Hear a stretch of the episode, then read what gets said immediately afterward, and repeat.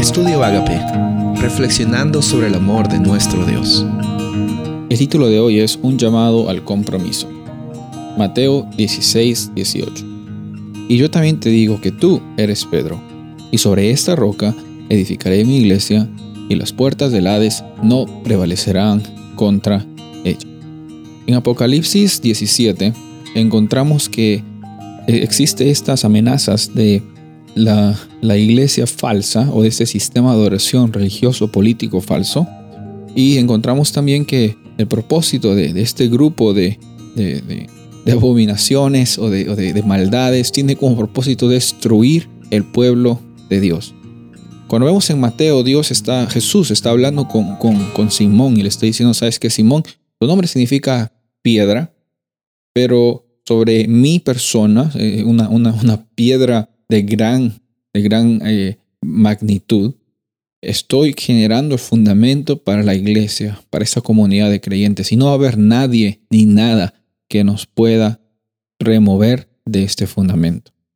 En Cristo Jesús es que encontramos el fundamento para nuestra fe, el fundamento para nuestro vivir el día a día, el fundamento para estar de pie, incluso cuando todas las cosas alrededor de nosotros parece que se caen por los suelos. El fundamento de nuestra iglesia es Cristo Jesús. Por eso, es que cuando vemos en la Biblia que Jesús llega a mostrarnos acerca del reino de Dios, y también cuando Jesús dice que el reino de Dios ha llegado, podemos tener con certeza que ese reino de Dios es un reino que va a prevalecer, sin importar los ataques de esta eh, iglesia falsa, sin importar los ataques de el dragón, sin importar los ataques de esta eh, mujer simbólica de Apocalipsis 17 que intenta llegar a traer confusión en, todo, en todo el mundo, nosotros, como hijos de Dios, tenemos el privilegio, la oportunidad de acudir ante el Padre Celestial con la certeza de que Él nos va a escuchar, de que Él va a estar con nosotros. Ahora, es necesario entonces, como dice el título, tener un llamado al compromiso, comprometernos con Dios no significa solamente hacer las cosas bien.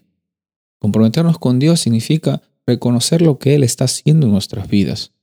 ¿Qué, ¿En qué consiste testificar? Bueno, testificar consiste en que tú des testimonio de lo que Jesús está trabajando en tu corazón, de cómo el Espíritu Santo está viviendo contigo, de cómo es que sin importar las circunstancias, tú puedes tener la claridad por medio del Espíritu Santo de que tú eres salvo y eres salva por fe por medio de la fe es que somos salvos.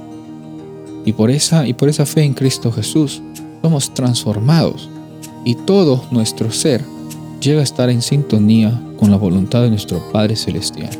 Cumplimos nuestro propósito, glorificamos a Dios proclamamos su reino aquí. Soy el pastor Rubén Casabona y deseo que tengas un día bendecido.